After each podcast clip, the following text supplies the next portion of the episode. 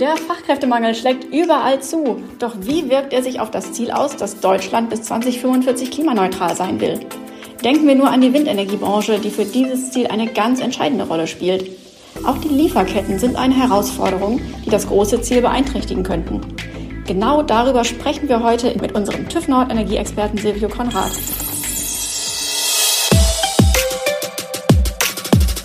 Silvio, hallo nach Berlin. Annika, schön, dass du da bist, äh, dass du auch heute wieder die Moderation des Energieschub-Podcasts übernimmst. Ich hoffe, dass wir auch dieses Mal für unsere Zuhörer wieder eine interessante und kurzweilige Folge produzieren können.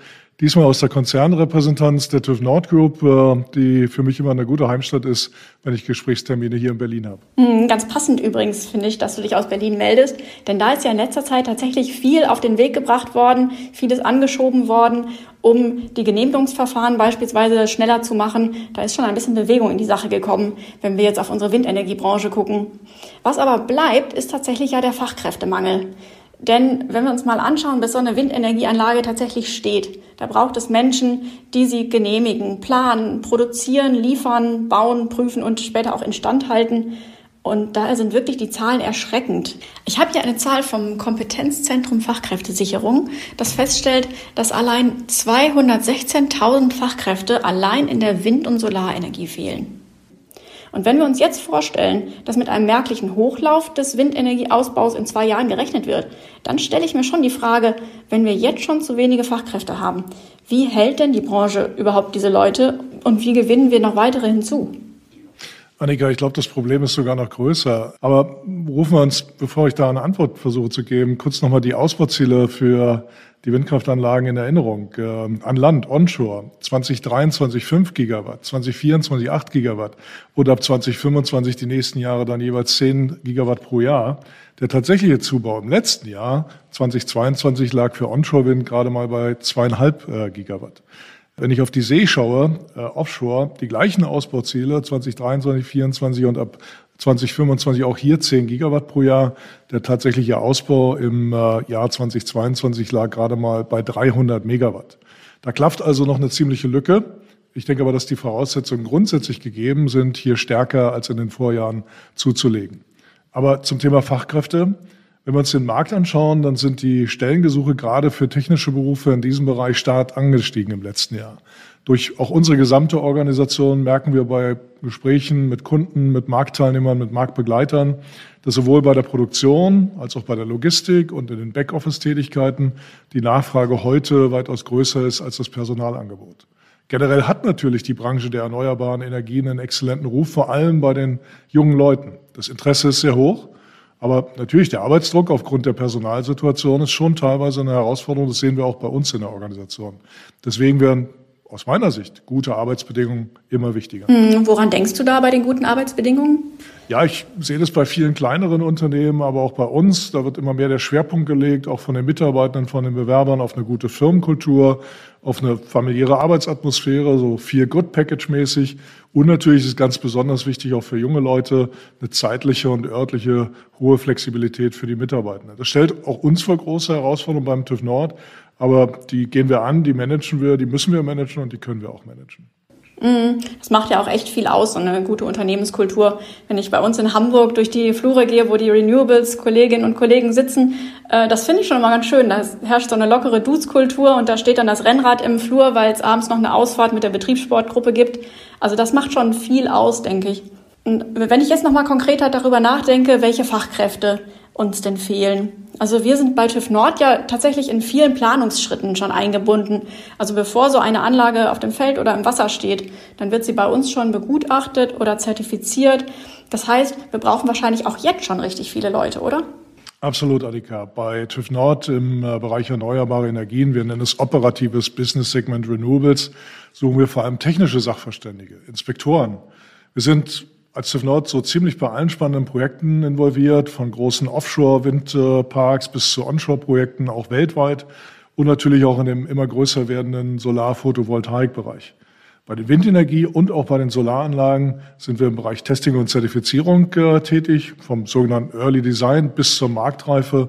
Da sind wir in allen wesentlichen Prozessschritten als Gutachter, als Inspektoren mit dabei. Wir inspizieren die Produkte, insbesondere im Rahmen der Fertigung, in der Produktion, im Bau, bei der Inbetriebnahme und dann später natürlich auch im Betrieb äh, bei den wiederkehrenden Prüfungen. Das Spannendste an unserem jungen, dynamischen Team ist neben der internationalen Aufstellung vor allem die Vielfalt der Tätigkeiten und auch die sehr starke inhaltliche Tiefe bei der täglichen Arbeit. Wichtig ist mir da vor allem auch eine Kombination von jungen, dynamischen und erfahrenen, schon länger bei uns arbeitenden Kolleginnen und Kollegen. Schlussendlich macht es immer auch die gute Mischung. Mhm. Das sind ja auch teilweise echt abgefahrene Jobs. Wenn mir da äh, Kolleginnen und Kollegen erzählen, dass sie sich irgendwie vom Hubschrauber abseilen oder Drohnen um Türme herumfliegen, also finde ich schon total krass. Und dann ähm, gibt es natürlich auch ganz viele, die am Schreibtisch dafür verantwortlich sind, dass diese riesigen Anlagen wirklich sicher stehen. Also es sind wirklich verantwortungsvolle Jobs. Und ähm, das ist ja auch das Coole, wenn man in so einer Prüforganisation arbeitet, dass man einfach sehr viele Anlagen auch zu Gesicht kriegt. Ne? Man kriegt nicht nur einen Typ, den man dann begleitet, sondern man hat dann von verschiedenen äh, großen Herstellern die verschiedenen Typen und kriegt dann auch immer einen sehr guten Überblick. Also das ist wirklich äh, total beeindruckend, wie sich die Leute da dann auch nach ein paar Jahren wirklich mit der ganzen Branche auskennen. Nee, absolut, Annika. Das sehe ich genauso. Das ist auch so ein Traum von mir, mal irgendwann in meinem Leben nochmal, ich bin jetzt über zwölf Jahre in dieser Branche auch tätig, äh, oben auf der Gondel von so einer Offshore-Plattform äh, zu stehen.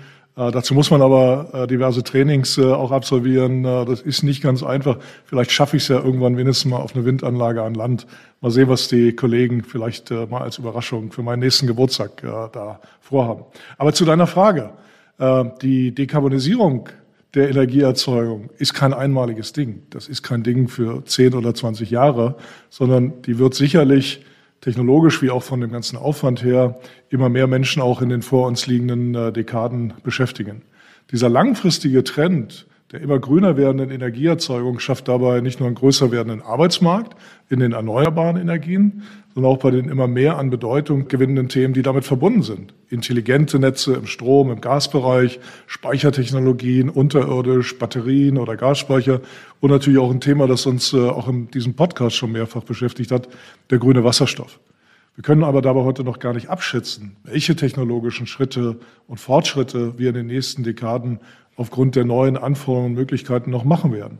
Also ich glaube, dass für junge Leute dieser Bereich einfach nur spannend sein kann. Und nicht zuletzt, ein ganz wichtiger Aspekt, der mir auch am Herzen liegt, äh, wird der zunehmende industrielle Einsatz von Methoden der künstlichen Intelligenz spannende, herausfordernde Aspekte auch in diesem Bereich in die Arbeitswelt hineinbringen. Ja, also es wird wirklich auf Dekaden ein spannender Job sein. Es wird äh, auch viele Leute weiterhin brauchen, die sich damit beschäftigen, die das, die Themen weiterentwickeln. Also man muss jetzt nicht denken, nur weil jetzt alle Anlagen da stehen, ist der Ausbau abgeschlossen und alles vorbei, sondern das ist wirklich ein, ein Thema für Generationen, äh, das sich immer weiterentwickeln wird. Ganz spannend. Wenn wir jetzt nochmal auf die Branche gucken, haben wir natürlich neben dem Fachkräftemangel eine weitere Herausforderung, die ich vorhin schon angesprochen habe, nämlich die Lieferketten. Wir erleben also, dass viele Industrien unter solchen geopolitischen Konflikten leiden, dass zentrale Materialien nicht lieferbar sind oder dass auch die Transport- und Aufbaukapazitäten knapp sind. Das ist hier bestimmt ein besonderes Problem. Was sind aus deiner Sicht die größten Knackpunkte? Ja, dazu höre ich auch viele Dinge sowohl wenn ich mit äh, Herstellern spreche, mit den Verantwortlichen im Engineering-Bereich oder im Produktionsbereich, aber auch in der Politik äh, hier auf Bundesebene in Berlin oder in den Ländern macht man sich da viel, viel Gedanken, weil die Schwierigkeiten in den internationalen Lieferketten, gerade auch für deutsche Hersteller, äh, von Windenergieanlagen beispielsweise sind immer noch ein sehr aktuelles Thema und erfordern immense herstellerseitige Anstrengungen zur Kompensation. Schauen wir uns das mal an Land an, bei Onshore-Wind. Das sind insbesondere die Mitarbeitenden in der Produktion in der benötigten Anzahl und Qualifikation eine zentrale Herausforderung, wenn wir uns nochmal diese Ausbauziele in den kurzen Zeiteinheiten anschauen, die insbesondere die Herausforderung durch den Ukraine-Krieg äh, nochmal verstärkt wurde. Wir sehen weiterhin gerade auf dem deutschen Markt eine logistische Herausforderung, insbesondere durch die langwierigen Genehmigungsverfahren. Äh, für Windkraftanlagen sind spezielle Hebe, Transportmittel notwendig, die individuell in kleinen Stückzahlen gefertigt werden. Das ist nicht einfach beliebig zu beschleunigen.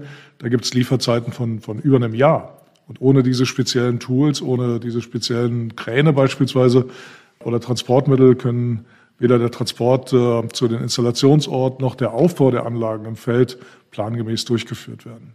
Aber auch auf auf See, beim Offshore-Wind äh, sehen wir Probleme. Wir haben da aufgrund der ganzen höheren Komplexität der Gewerke und der geringeren Anzahl gerade der spezialisierten Hersteller noch eine geringere Flexibilität. Entlang der gesamten Lieferkette, der sogenannten Supply Chain, von der Verfügbarkeit der Windkraftanlage bis zu den Transportschiffen, den Fertigungskapazitäten für die Fundamente oder den Umspannplattformen, ist es schon eine ziemlich herausfordernde, manchmal schier unmögliche Aufgabe, diese regulatorisch vorgegebenen Aufbauziele in der kurzen Zeitspanne auch erreichen zu können. Mhm. Und was machen wir da jetzt, um eine verlässlichere Lieferkette sicherzustellen?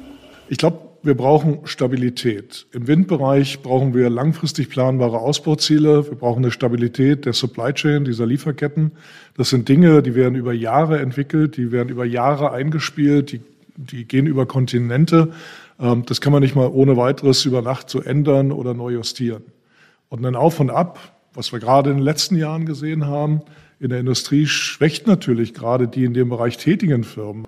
Man darf auch nicht vergessen dass, äh, und vernachlässigen, dass damit zusätzliche ungeplante Kosten verbunden sind, die auf die Marge der Hersteller und der Entwickler dieser Projekte drücken. Also Fazit für mich, wenn es darum geht, wir brauchen Stabilität, wir brauchen Verlässlichkeit, wir brauchen schnelle Entscheidungen in der Politik in Deutschland und in der Europäischen Union. Mm, auch das gerade von der Regierung beschlossene Klimaschutzpaket macht ja deutlich, dass solche schnelleren Genehmigungsverfahren die Energiewende voranbringen und damit auch einen ganz wichtigen Beitrag zum Klimaschutz leisten können. Ähm, Silvio, welcher von den vielen angesprochenen Punkten in diesem Klimaschutzpaket ist denn deiner Meinung nach noch einmal so eine wichtige Stellschraube, um der Energiewende noch mehr Schwung zu verleihen? Es ist gut, dass du das nochmal ansprichst, weil gerade jetzt zum Sommerbeginn, 21. Juni, hat das Bundeskabinett dieses Klimaschutzpaket ja auf den Weg gebracht. Dazu gehört neben der Novelle des Klimaschutzgesetzes auch das Klimaschutzprogramm 2023. Das letztere stellt die umfangreichen geplanten, bereits veranlassten Maßnahmen der Regierung dar, die nötig sind, um die bestehende Klimaschutzlücke bis 2030 um bis zu 80 Prozent zu schließen. Und für den Bereich der Energiewirtschaft sind viele der genannten Maßnahmen bereits aus dem Sommer letzten Jahres, Sommerpaket, Osterpaket, bekannt und auch auf guten Weg gebracht. Da seien nur zwei Dinge mal stellvertretend genannt. Das ist einerseits die Novelle des Erneuerbaren Energiegesetzes, Erhöhung der Ausbauziele auf 80 Prozent Erneuerbare am Anteil des Bruttostromverbrauches bis 2030 oder auch das Windenergie auf See Gesetz, genauso wie das Wind an Land Gesetz oder auch die gesetzliche Verankerung der Flächenzielvorgabe von zwei Prozent für Windenergie an Land bis 2032. Auch darüber haben wir hier im Podcast ja schon mal gesprochen, bis hin zu den konkreten Flächenzielen für die Bundesländer.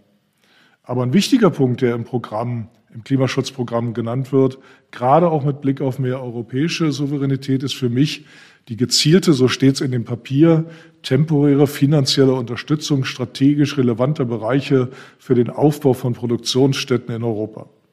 Besonders die Produktion von Solarpanelen, Windkraftanlagen, Wärmepumpen, Elektrolyseuren und den entsprechenden Komponenten, die dazu benötigt werden. Entlang der Wertschöpfungskette soll in Europa wieder mehr Schwerpunkt, mehr Schwergewicht gegeben werden, soll in Europa wieder etabliert werden.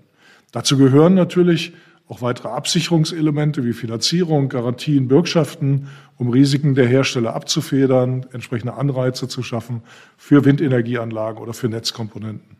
Da könnte man jetzt noch ganz viele andere Maßnahmen nennen, aber das würde, denke ich mal, den Rahmen sprengen, das heute zu diskutieren. Nur ein Punkt ist mir noch mal ganz wichtig, wenn ich beispielsweise auch auf die Industrie schaue. Auch da geht es ja ganz klar um das Thema Dekarbonisierung. Hier wird das Instrument der Klimaschutzverträge äh, zukünftig an den Start gebracht damit Umstellung auf klimaneutrale Prozesse frühzeitig angereizt werden, damit Transformationsprozesse im Markt angestoßen werden. Ein Beispiel sei genannt die Produktion von grünem Stahl, äh, die ja gerade in Deutschland in Ländern wie Niedersachsen äh, und anderen äh, von besonderer Bedeutung ist.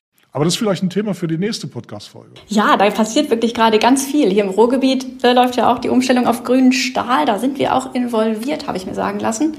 Und mit diesen Klimaschutzverträgen finde ich total spannend, da wirklich so ein neues industriepolitisches Instrument in der Entstehung zu sehen, wie es jetzt anläuft. Und ich glaube, auch alle erstmal ihre Erfahrungen damit sammeln müssen. Da sollten wir definitiv in einer der nächsten Folgen nochmal genauer drauf schauen. Das machen wir. Für heute machen wir da vielleicht erstmal äh, einen Cut an dieser Stelle. Wir haben uns jetzt äh, 15 Minuten gut unterhalten. Das finde ich immer eine gute Dosis, um sich so einmal abzudaten. Was wird gerade in der Energiewirtschaft besprochen? Was sind gerade die Themen, die die Branche umtreiben? Vielen Dank, Silvio. Das hat uns doch nochmal viele, viele Fragen beantwortet und weitere äh, auf den Weg mitgegeben. Ja, Annika, war mir wichtig, dass wir diese Themen ansprechen, äh, vor der Sommerpause auch noch. Damit verabschieden wir uns auch in die Sommerpause. Du hast äh, gesehen, alles hängt mit allem zusammen. Energie, Industrie, da sind weiterhin viele spannende Themen und ich denke, wir melden uns dann nach der Sommerpause wieder. Ja? Da freue ich mich schon drauf. Bis dahin, Silvio. Danke, Annika. Tschüss. Tschüss.